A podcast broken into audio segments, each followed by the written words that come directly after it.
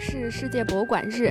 本期节目，我们为听众朋友准备了互动奖品，由波士顿美术博物馆赞助。欢迎大家在小红书上关注波士顿美术博物馆 （MFA），支持博物馆艺术教育。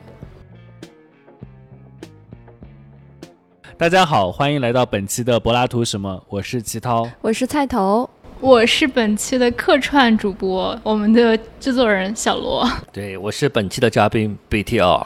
BTR 相信可能有些朋友都不陌生，是一个非常活跃在上海的大街小巷、各个电影节、艺术画廊一个作家、译者和呃书。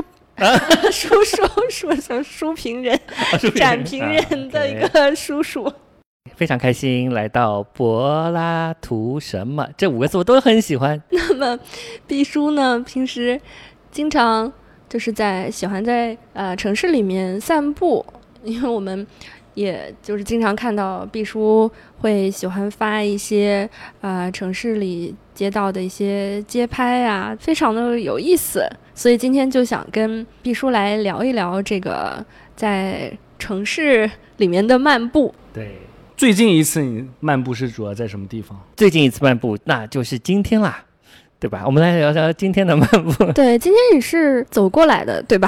对，我是某种意义上走了蛮长路哦。从呃中午的话和一个朋友约在东湖路上吃饭，吃完饭之后大概是三点半，然后我想六点钟才吃晚饭。因为我的生活是围绕着每一顿饭进行，然后当中就有两个半小时的空档，然后我想，那我要从那里一直走到西藏路，然后从西藏路的地铁站那个大世界地铁站过来，所以我就沿着东湖路走到南昌路，走到了复兴公园，然后从复兴公园跑出来，爬上一座天桥，然后走到了延安绿地，延中绿地吧，应该怎么说，一路这么走过来的，那当中就已经有一些。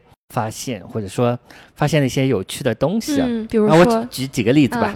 有哪些发现？就第一个，我走到南昌路著名的 YY 酒吧旁边，那个弄堂口有一张纸贴的牌，有手写的一一张纸，上面写着三个字“美联社”，然后画了个箭头，说美联社在转弯。劳森超市的那个旁边，就莫名其妙，不知道为什么会有这么一个东西。那显然它不是一个真正的美联社，它好像是一家做头发的这么一个东西，好像是这样。但我也没有细究，就是这里就看到了这样一个奇怪的标牌。嗯，然后第二个是复兴公园里面的时候。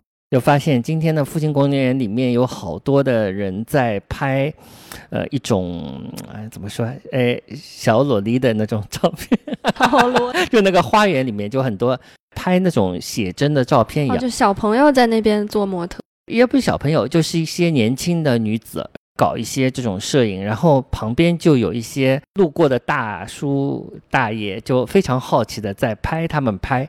于是我就躲在他们后面，就拍那些大叔在拍那些小萝莉的拍，就在那个复兴公园里面看那个复兴公园有一只鸭子，我也很喜欢，一只白色的鸭子，它经常待在一个石头上，它很宅，它就宅在那一块石头上。然后我每次去，它都在石头上，我就每次经过的时候就说，它如果还在石头上，可能股票要涨，就是有这种迷信。然后我就今天就冲过冲过去一看，啊，它果然在石头上。我打开了手机看，咦，今天股票果然涨了，这是非常神秘。就再从复兴公园跑出来，就到了雁荡路上，看到了人山人海，我以为有什么便宜货卖，结果是小学下课。然后我就拍了一张全景的照片啊。我也不知道，我最近喜欢拍全景的照片，就是手机上的那个功能。我觉得全景照片很有趣，它扁扁的、长长的。发现我在拍的那个旋转的过程中，有一个爸爸带着他的孩子朝我这个旋转的方向一样在走，然后我这张照片上就产生了一种奇异的效果，它就出现了好几个身体的局部不断的反复，像一级级台阶一样，像那个毕加索画的下楼梯的裸女这样的。然后我就在爬上淮海路的那个天桥下来之后，看了一个景点。那个景点是以前一个朋友跟我讲，我从来没有意识到那里有一块一块的这种石头，其中一块石头被一个艺术家抽出来以后做了一张马赛克，做了一块马赛克 QR 码，一个二维码。我一直对这个事情想着，但每次经过都忘记。今天因为白天，我想起来，我扫码了吗？我扫了是扫不出的，但它的确有个二维码。它一块块的这个方的格子的石头当中是很正常的，但有一块被。换成了二维码，看了这个景点，然后我就满足了，然后我就跑到岩中绿地去晒了一会儿太阳。晒太阳的时候就碰到了一个金发碧眼、身材非常好的外国女子，她就从我这里啪经过，诶，我就看到了，我就拍了一张背影。然后六分钟之后，她又一次从我这里经过，我又啪拍了一张背影。时间好精准，对我看了一下六分钟，然后第三次他经过的时候，我又看了一下六分钟。他每隔六分钟都会从你经过，然后我看了他远端在在这边走步，大家讲了一种西西欧的语言，可能是德语。然后从我这边不断走，不断走，不断走，每一次都是顺时针，都是六分钟。过了一会儿之后，他从逆时针的方向出现了，身边多了一个男人。这个男人穿的蛮好的，然后背了一个背包，呃，是一个像办公室里面刚刚被释放的外国犯人，就是啊，外国白领从办公室里释放，然后他们两个人就逆时针从我面前走过，从此再也没有出现，就来乘地铁跟你们相会了。好精彩的一路啊！这是今天的下午的浓缩版，然后已经是浓缩版了，就很多我们日常生活中可能不太会去注意到的东西，毕叔都会去注意到。就很多人觉得可能是比较日常都不值得记录的东西，就是怎么样子去注意到他们呢？是什么样的一种主动的观察视角？可能是有一种采风的感觉啊，就是我每天跑出来都有种。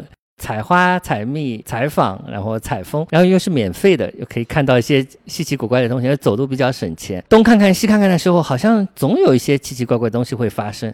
然后我有的时候会想，这些东西是为我而发生的。他知道我今天要出门，可能安排好了，那也是有可能的，所以我就不能错过。然后就东看看西看看，带着这种漫无目的的心态。还有一个心态就是，我有个心态就是看到天很好，就觉得不能浪费，因为我觉得下雨天在家写作这个机会成本比较低啊。我们上海人都很精明，对，就觉得下雨天在家里我会多写一点，因为机会成本比较小。那如果天好，我就一定要跑出来，不然就浪费了嘛。所以上海又偏偏天很好，最近今 年就所以天天天天出来采蜜，对，天天来采蜜采风。那你采完之后，现在是直接当天晚上或者？近两天就把它写出来，还是说就放在记忆里面呢？这是个其实很有意思的问题啊！我我现在就是有一种及时与人分享的这种冲动，因为每个人拍了好玩的东西都想与人分享，我会比较及时的把它发到 Instagram 上，这是好像像一个垃圾桶。不是，就是我仅仅因为这张照片有点好看或者有点好玩，想给大家看，我就把它发到 Instagram 上。这是我每天都发的，但我不会立刻的把它做成一样东西。哎，这么说也有点奇怪，不会不会立刻编辑它，把它放到扔到 MacBook 之后，过了一周、两周、三周之后，他们似乎可以就是跟别的照片有什么关系，然后重新去。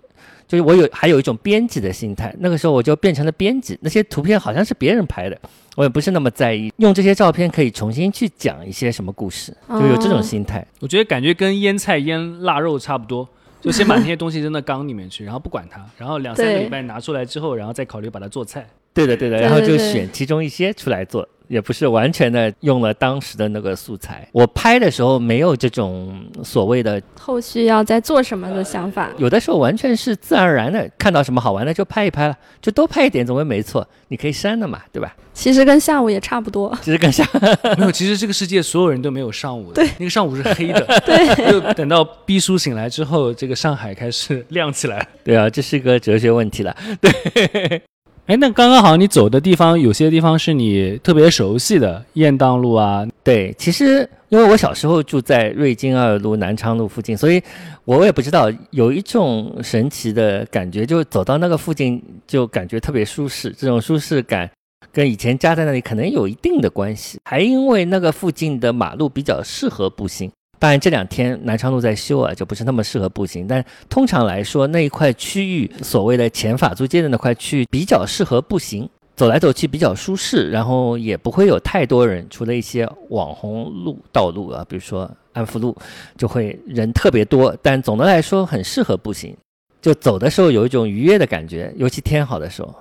啊，但我也只在天好的时候出来走，但也不一定。有的时候天不好的时候，也有一些事情，所以你还是会走过这些路。所以走来走去走的路还是比较熟悉的为为多吧，应该就反复走的地方。这个是上海的街道的带给你的一种感觉，是吗？还是你你喜欢在其他的城市走路的时候有这种愉悦的感觉吗？都会有可能因为天生就比较爱走路吧。但是我也不是说，呃，没有说今天我要出门走路，没有这回事情的。因为我还是有一个目的地的，我还是要去哪里干什么的。我把这个去哪里干什么的这段路程，把它变成那个某种另一种目的地本身吧。就是我还我不太会专门出去走路啊，那还是比较少的。就肯定还是事情比较多吧。跑到一个地方要跟朋友吃饭，那我就早一点点出门，然后可以走一走，这样。那你到国外的时候可能不太一样了，因为去了国外总感觉时间紧迫，总有一种紧迫感，这种紧迫感是没有的，但是还是会走吧，因为一切都是新鲜的。那么这种走的时候的看的东西就关注点可能不会不同，有的时候你拍下来的东西在国外往往会觉得，或者在外地甚至就是在不熟悉的地方拍出来的东西会比较普通，我也不知道为什么，好像是这样。它可能是因为。在比较熟悉的地方的时候，不存在第一印象了嘛？对就你到一个地方，它有一个第一印象，陌生的地方，所以好像抓住的人们的第一印象都比较类似，所以看着有点普通。对。然后如果是南昌路啊那些地方，就你走了不知道多少遍了，所以你就不会再关注那个表面的东西。对对对对，可能会更关注一些就是临时出现的、突然出现的东西，比如说一些奇奇怪怪的过路人啊，或者一个瞬间啊。或者它有什么变化的时候更容易看出来。比如说，有一段时间啊，我我经常走延庆路，那是因为在延庆路的一头有一家我很喜欢的山东水饺馆，所以我经常是为了去吃这个水饺而从那里走过去。但是有一次走过去的时候，就发现延庆路上有很多树上有很多各种各样颜色的这种小方块，去看这究竟是为什么。然后。看的时候发现他们是为了掩盖一些有些人在上面写的办证啊什么的一个广告或者喷上去的一个小广告，但这个小广告我本身并没有发现，但是被他掩盖了之后，反而好像我知道了他在掩盖什么，然后就很有意思。这个一个树上像一个个小纹身，色块纹身一样，整容失败的树。就是蛮像那个呃，路上观察学入门的那本书，赤濑川原平说的那个为物件派的考证是吧？啊，对对对。那后来就是我一直觉得我每天，就比如说花。不少时间在外面乱走八走的，那总得有一些理论支持，对吧？后 来就偶尔发现了这个考线学，还有蔡传元平的那个路上观察学，就突然觉得啊，原来这些是有理论基础的，就好像平时那些乱走胡乱看看就会升华了，特别开心。然后就把两本书都看了那，就很很好玩。它里面有一些奇奇怪怪的观察的实验，或者说练习，那这些都会给人一些启发。还有一个问题啊，就是其实我跟我自己的。想法和经历有关系，就是比如说你现在去走童年时候比较熟悉的一些街区，然后一些街道，但现在可能发生了很大的变化，但你头脑当中可能印象比较深刻的还是小时候的样子，但是记忆它是有一些就是重叠啊，然后修复啊的过程嘛，就你不断的有新的对于那个路的记忆，然后可能开始覆盖原来的记忆，然后渐渐的，就是好像最早的那个记忆有点模糊。那么我自己的办法就是说。我要么就尽量不去那些地方，如果去了那些地方，如果我是坐车的，我就尽量闭着眼睛，我就不看，因为我一看我就等于破坏了我原来的印象。还有一个那个细微的感觉，不知道你们有没有类似的感觉？就小时候因为小孩子步子很小嘛，就觉得其实不远的路还要要走好远，就感觉距离好像挺长的。大了以后觉得那个路两三分钟就走到了。对啊，小时候以为那个几个 block 那个几个街区就是整个世界，对吧？现在就不一样了，因为交通工具非常的，在上海就是我一般走路也骑车，就我走着走着走到下午比较晚的时候就累了嘛，就也会骑车，也会乘公车，又乘地铁，所以整个活动范围其实是很大的。去年因为还用来拍一个公园的项目，所以我还去了一些就是上海。平时比较少去的一些非常远的地方，比如说什么复兴岛啊，为了去看看定海桥是什么样的，去了定海桥啊，然后还去了七宝啊，就是一些比较边缘的地方，就是觉得。还有一些动物园，动物园啊，动物园我比较喜欢。好像整个城市去的地方越来越多了，这个跟小时候就不能比了。然后就知道上海其实是一个怎么说丰富多彩的，都叫上海，但是那些地方其实相差很远。画了一个自己的地图，对，画的地图像尿床的感觉。小时候画地图就只能尿床，对，长大了画地图就可以真的用脚步去画。就是那我们嗯，有的时候觉得就是自己可能在。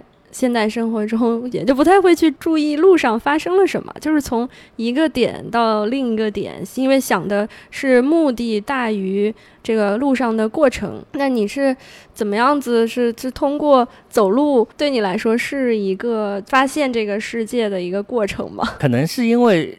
是一个写作者的关系吧，因为我虽然也干奇奇怪怪的别的事情，但总的来说还是所谓的一个写作者吧，或者一个创作者。那创作者的话，总是需要各种素材。那么这种东西，我觉得凭空瞎想八想是天花乱坠的。但是你总有一些就是路上看见的东西，比如说看见的人会给你灵感，偷听到的话会有灵感。我经常在餐厅里偷听别人。讲话，尤其是相亲，然后像这些，我还会偷偷录一些，偷偷录一些相亲的片段，然后呃原封不动的抄进小说里。我开玩笑，可能会经过一些艺术加工，应该这么说，把它写到小说里等等。有时候觉得这个街拍摄影师就特别像小偷，就是他都是抓住那些特别快又稍纵即逝的瞬间。说的很好，岁月神偷。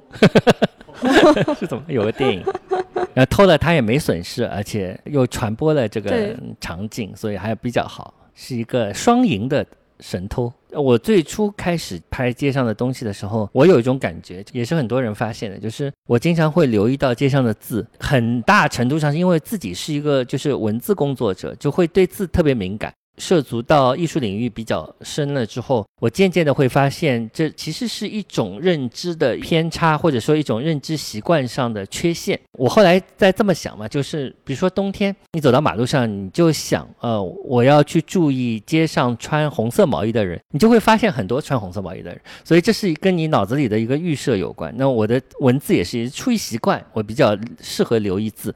但后来我渐渐的发现，就是有别的思考的方法，就比如。说说图形或者图像本身就是一些形状，呃，也会刺激到我。那是可能是渐渐的看艺术比较多了之后，所以我现在也会拍一些完全没有字的照片，我也觉得它很有意思，或者仅仅从视觉上给人愉悦的照片，我觉得视觉上就不从那个文学的角度去思考问题也是有的。嗯，就是你很多拍的场景其实很日常细微的嘛，单独看几张，它其实可能没什么很特别的地方。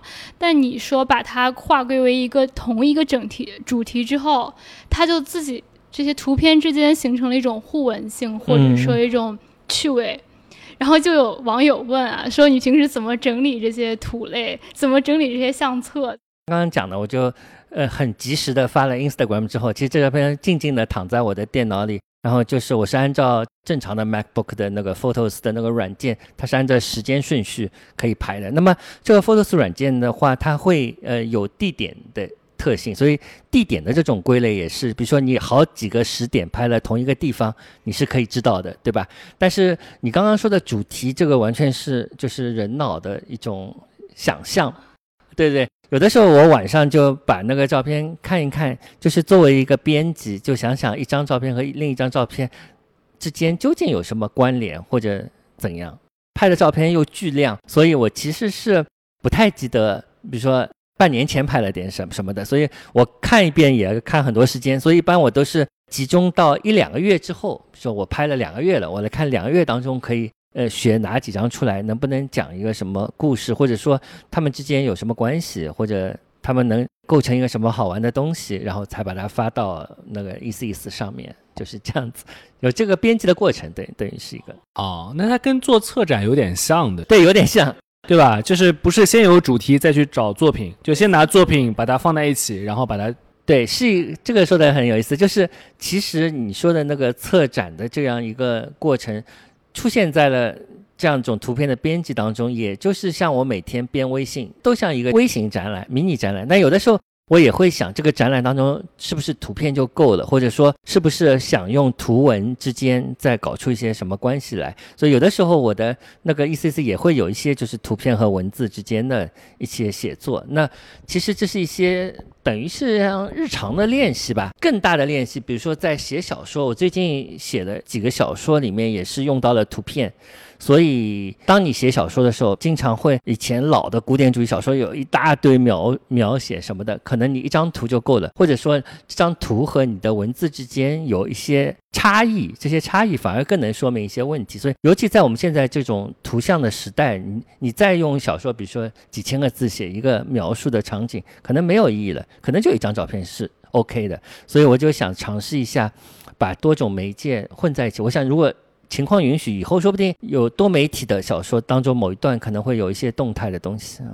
我觉得这个很重要，因为我上次和一个老师在聊天，就在讲这个事情。他说他儿子大概是读高中啊这个岁数，他说他们一起去，比如国外啊机场什么的，他那个岁数的人第一眼先去找那个文字，嗯，就我通过文字然后找信息。他说他不是的，他那个孩子基本上就是通过读图，嗯，读图像，读符号。这个事情是优先级是最先的，他把这个搞定之后，他才不管那个文字是什么。嗯，对，这两个就是有一个像代沟一样的阅读的习惯问题。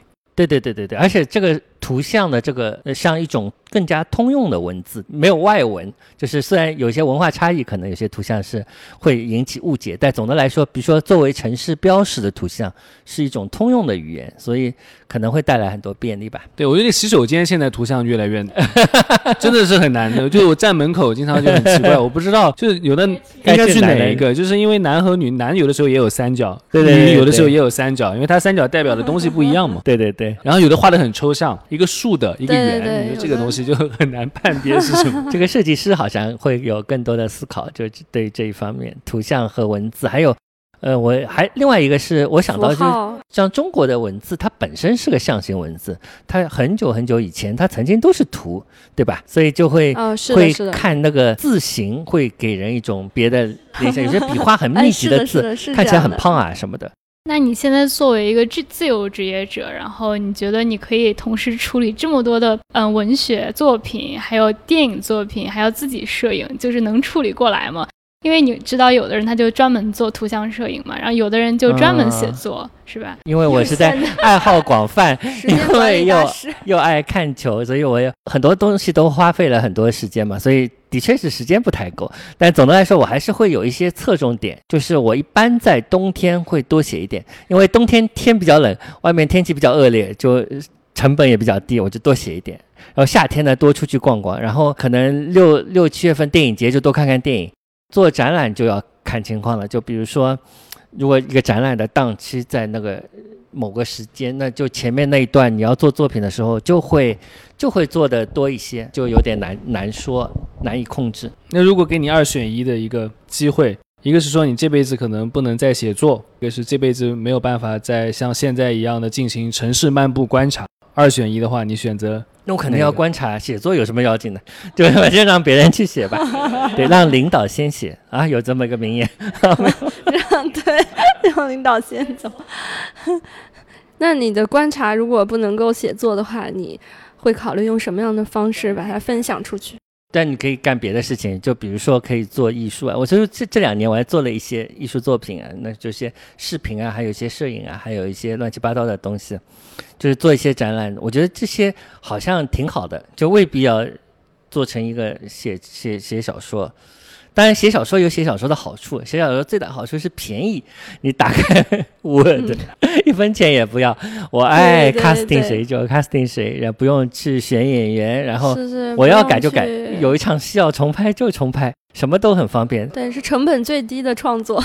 对啊，但是你拍视频，哪怕是拍视频要跑出去要拍，然后有的时候就是一些不满足，或者你是拍的一个场景，可能就就只有这一次，错过就错过了。那成本就高，还有捡起来就很累。我觉得手机有很多的好处，现在的手机已经可以拍 4K 的图像了，所以它方便、轻，不容易引人注目，不给人压迫感，没有这种攻击性，呃，没有侵略性，这些都是好处。缺点嘛，当然技术上还是，如果有一个更大的摄影机，有人赞助我，我也可以 欢迎赞助。所以也也都是 OK。那我拍照也是一样。我二零一几年之前都是用一个徕卡的胶片机拍的，所以那个时候机器很贵，就每次带出去我就想啊，机器好贵，我们备了几万块钱，照片拍的冲印也很贵，然后你拍的时候就很慎重。就很慎重，然后，然后拍的时候也会有一些所谓的灵光感觉啊，这个是神秘感。那那这些东西都是好的地方。然后现在我也觉得那个时候胶片拍的照片的确比现在手机拍的好，但是太重了。现在年纪大了，还是用一个比较轻的。然后胶片也太贵了，你拍不起，现在也没有人充，然后买也买不到，所以各有利弊吧。就创作的时候，我觉得硬件很重要。硬件越好越好越好，有的时候就是还有些别的因素影响你的拍的东西，所以也未必说这个东西越贵越好。嗯哎，那有一个现在好像很流行的那个东西，我估计你可能不大喜欢。就是现在我看电视台啊，很多视频啊，什么大片都是特别喜欢航拍，什么鸟看这种，我自己还是蛮反感的，因为他现在在滥用这种鸟看。嗯，对对对就是这种鸟看，它是一个特别权威的视野是，是是，对它自上而下的嗯对，我特别反我特别特别反对这个这个东西航拍，因为它会暴露我的秃头，哦 所以我有很多角度，我看起来都还 OK，唯一就是航拍就是彻底的失败，从那个上面看下来，所以不行不行，对对对。死角暴露。对对对，我有一个好朋友，有的时候他说我什么侧面看还蛮好看，所以我觉得哎，这航拍就不行了，就是那个有的时候在公园里会看见，就你走着走着，突然发现上面有个什么东西，哦，又有一个这个东对西，但是天气热的时候可以啊乘凉，可以扇风就是它在那个航拍在你顶上转起来的时候，像电扇一样，特别凉快。在航拍能发现一些别的东西。看航拍其实我不用看航拍，我就用 Google Maps 看那个地上的图就可以了，就挺好玩。对我经常玩地图，人就在地图。对你之前还做过一个展览，是叫二十四平方米的朝圣，点对吧？四平方米的，二十几对点，那个是就是衡山合集的那个展览空间的面积，就是我我在这个面积当中就是哦做了一个假的朝圣，就是从就是走的真的朝圣路，在 Google Maps 上走。但我也没有走的特别的，因为 Google Maps 不是街景图，不是每一段不完全连续，走着走着前面一段就没了，所以我大致就这么走一段，就鼠标点点到，我就我那时候都都会点出腱鞘炎，然后就点点点，然后就往前走，然后就东看看西看看，有的时候在一座墙上当中走到西班牙一个什么一个郊外，有一座墙，墙上有一首诗，我还 Google 了那首诗，结果发现有人也是真的走朝圣路的人在那里拍过和写过那是什么诗，就很有意思。我本来看这个推送，我以为他真的去了，原来是在啊，地，图上 假做了一个的假的，完全是在 Google Maps，但是说是假的，但是这个拍照其实又是我拍的，因为它那个街景图截屏了。对，街街景图它三百六十，呃，是三百六十度。我经常这个讲错，我经常说什么这个人发生了三百六十度的转变，其实他三百六十度就没转变嘛，要转变要转一百八十度 或者转二百七十十度都行，就不能发生三百六十度的转变。然后就你在拍的时候也是，我看到这个角度的时候，我做了一张，如果我觉得构图不太好，我会调整这个角度，在 Google Maps 上截图截屏。哦，所以你其对，实其实还是我拍摄的视角的。对。对对对对对，但是当时在衡山合奇集展的时候，很多人以为我真的去了西班牙，因为我避开了一切上面会有 Google logo 的那个东西。哦，所以你截出来的它是它是一个街街景图，是可以走的那种街景图。哦，那很多人疫情期间在家里面又不能出去玩，就天天在那儿看谷歌街景。啊，对对对，这是就去年的那个，还有旅游杂志就是约我写专栏，我就写了一篇在塞纳河用 Google Maps 旅游的这个这个文章，因为你又不能出国，那 那写啥？那你怎么写的？塞纳河是少有的可以有 Google 街景的那么一个太有名了。它好玩的地方在于，它像那个超级马里奥，因为你在 Google Maps 上点的话，你不一定要在河里走，看到一座桥，对吧？你可以爬到桥上面去，所以有的时候也不是故意爬，就是我往前点的时候就不小心点到了桥上，然后你就明明沿着塞纳河走，然后突然爬上了那座桥，然后还可以跳回到河里面，然后再继续往前走，然后可以去看没有烧毁前的圣母院。它现在那个 Maps 很先进嘛，它可以显示，比如说八个时间点的圣母院。最上跳上去的时候是一九年，已经进不去了，有个围栏。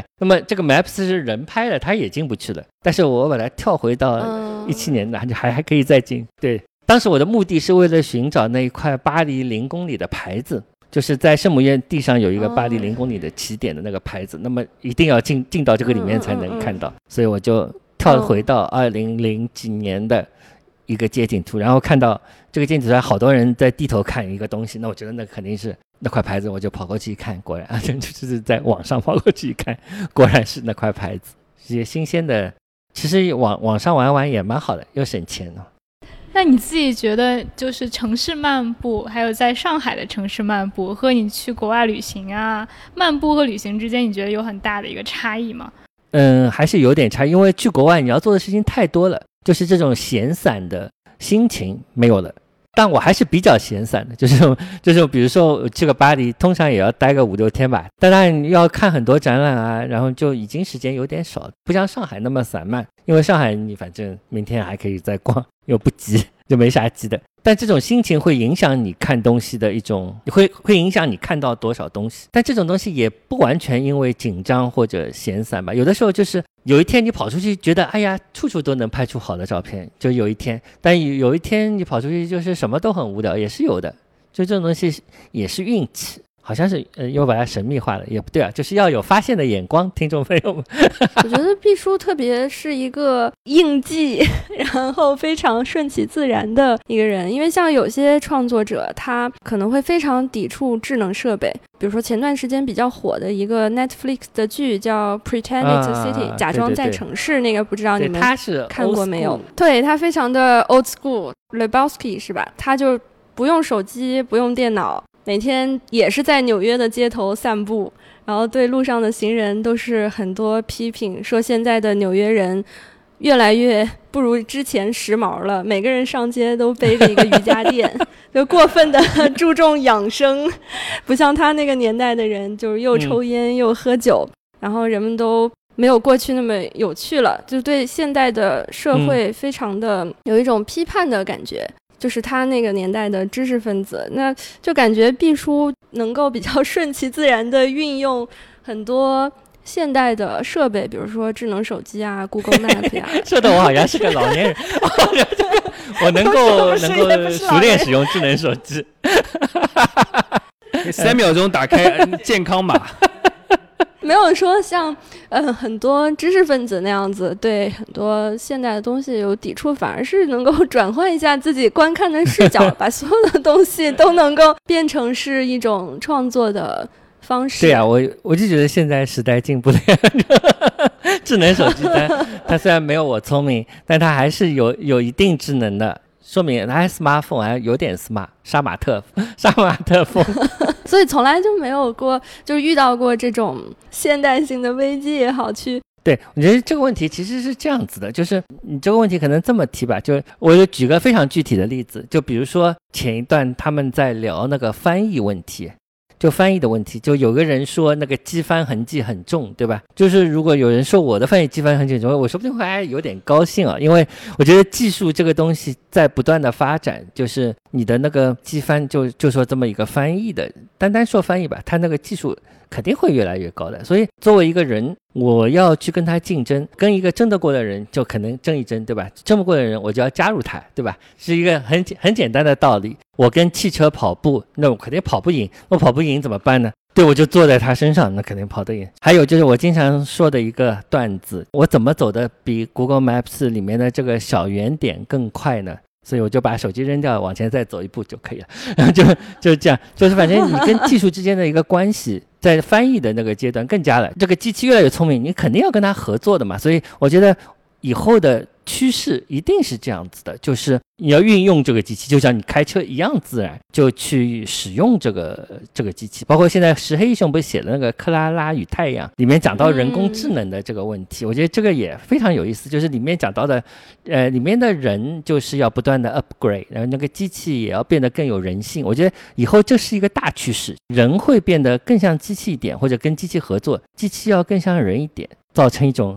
怎么什么说人人机和谐的命运共同体，这样就 哎呀，我们升华了，对，还蛮和谐的。我走的时候基本上是不会看地图的，顺着看哪里好玩就往哪里走走了。我我想知道，就是比较你自己比较关注户外的自然的那些街道的一些东西，还是一些更为人为的艺术性的文化性的。嗯，都有，就是我现在就是处于两者都很关注的一种地步。我一一方面，我觉得街区什么都爱。对什么都爱，这是一个坏男人。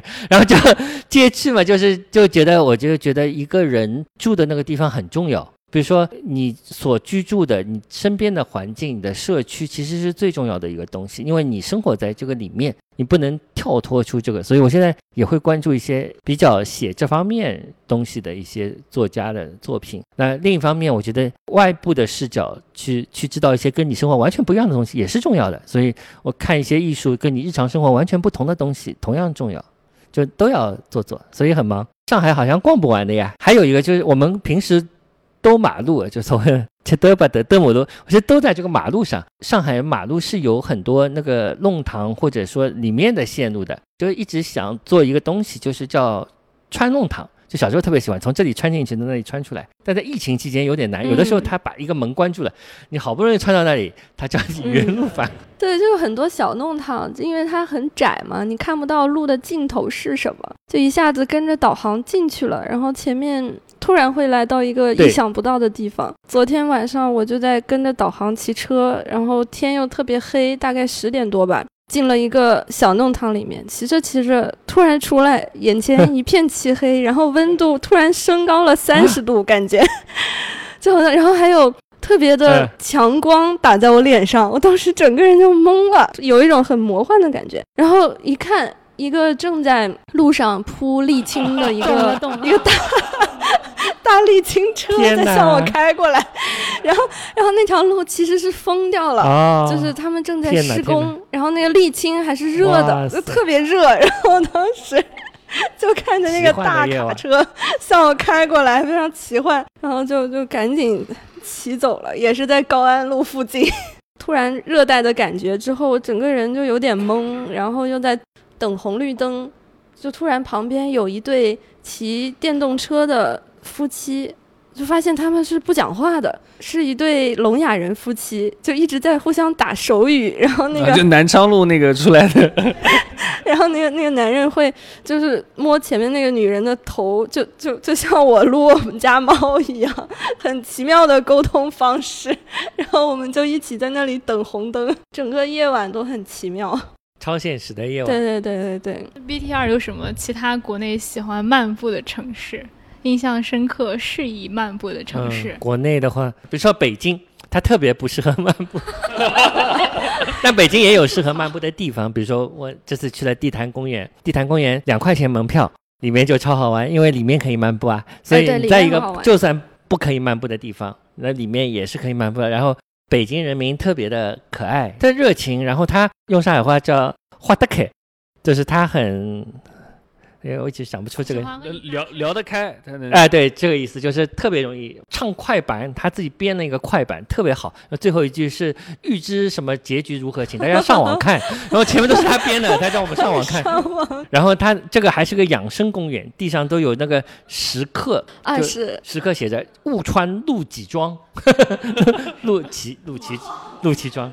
陆奇庄，然后就是那个，然后还有什么中华养生园是吧？对对对，特别奇幻。然后它还有古迹，就是那个地坛当中嘛。然后这个古迹旁边都是荒草，嗯，就非常好玩。就一个公园，就我就玩了好几个小时。然后就说明，就算在这些步行不友好的城市，那也是有地方可逛的。而且北京优点很明显，它的那个辅路，所谓主路旁边那条路，辅路有很多功能，比如说它可以停车。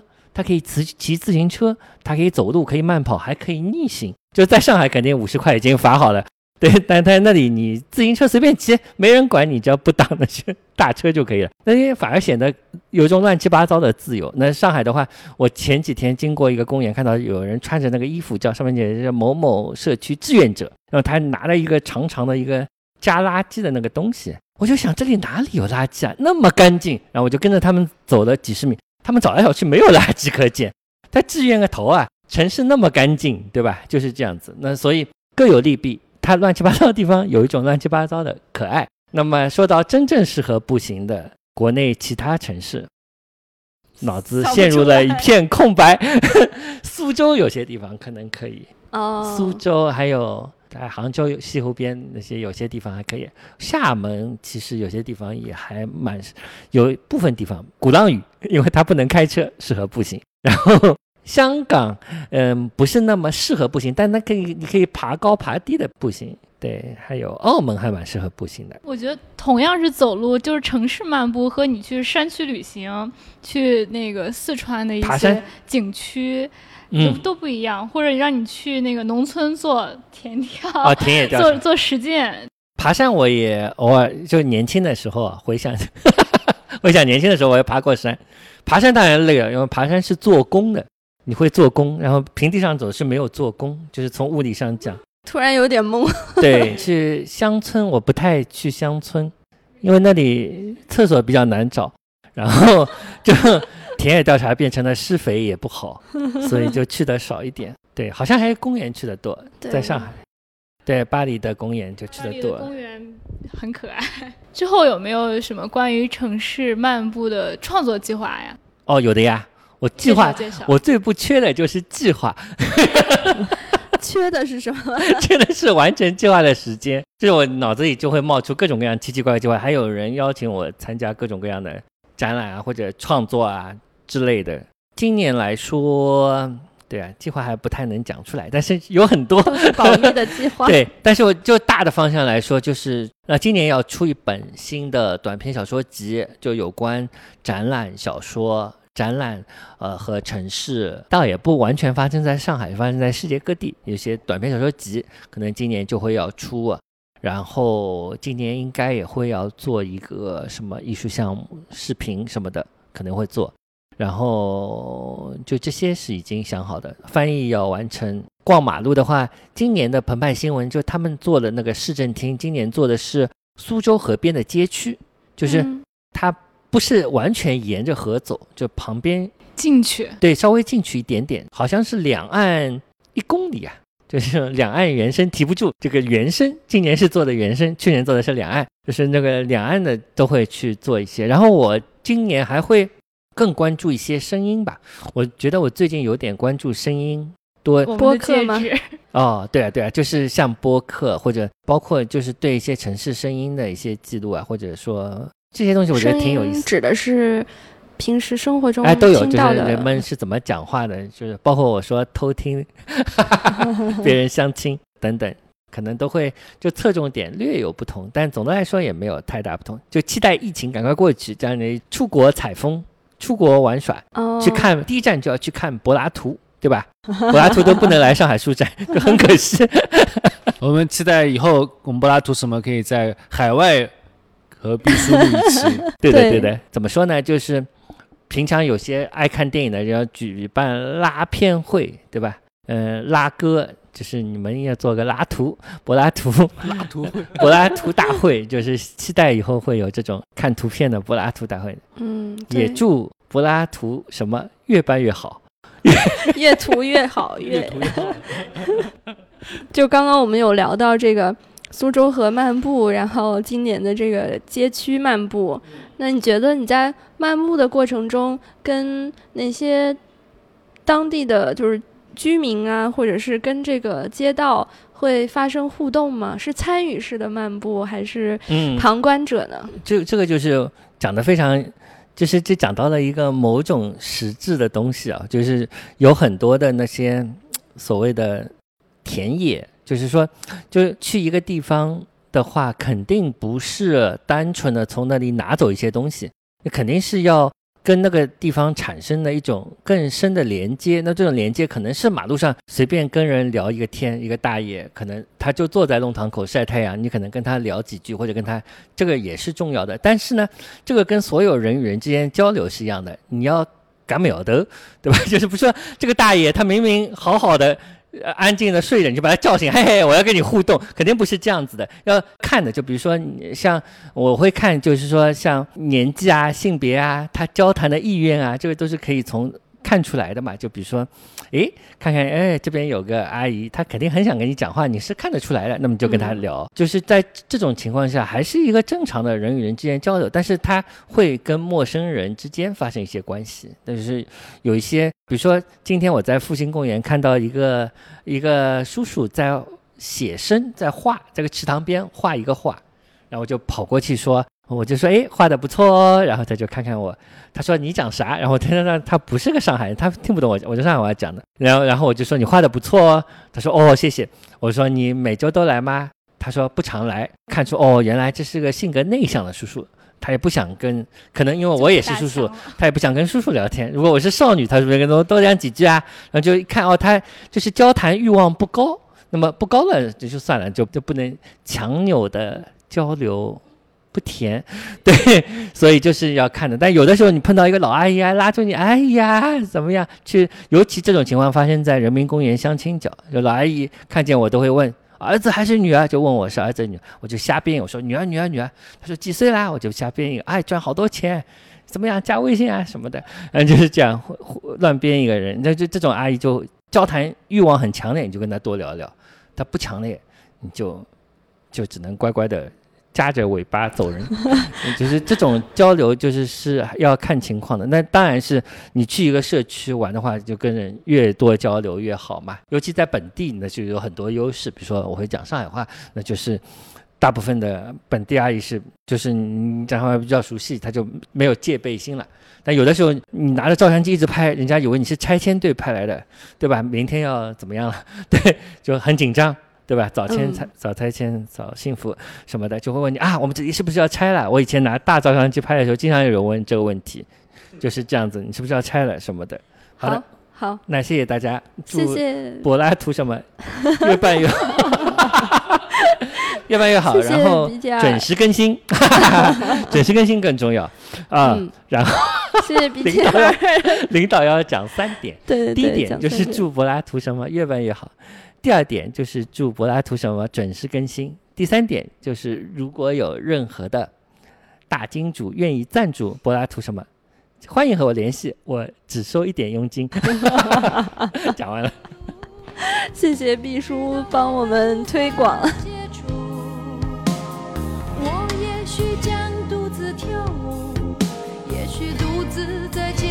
beau.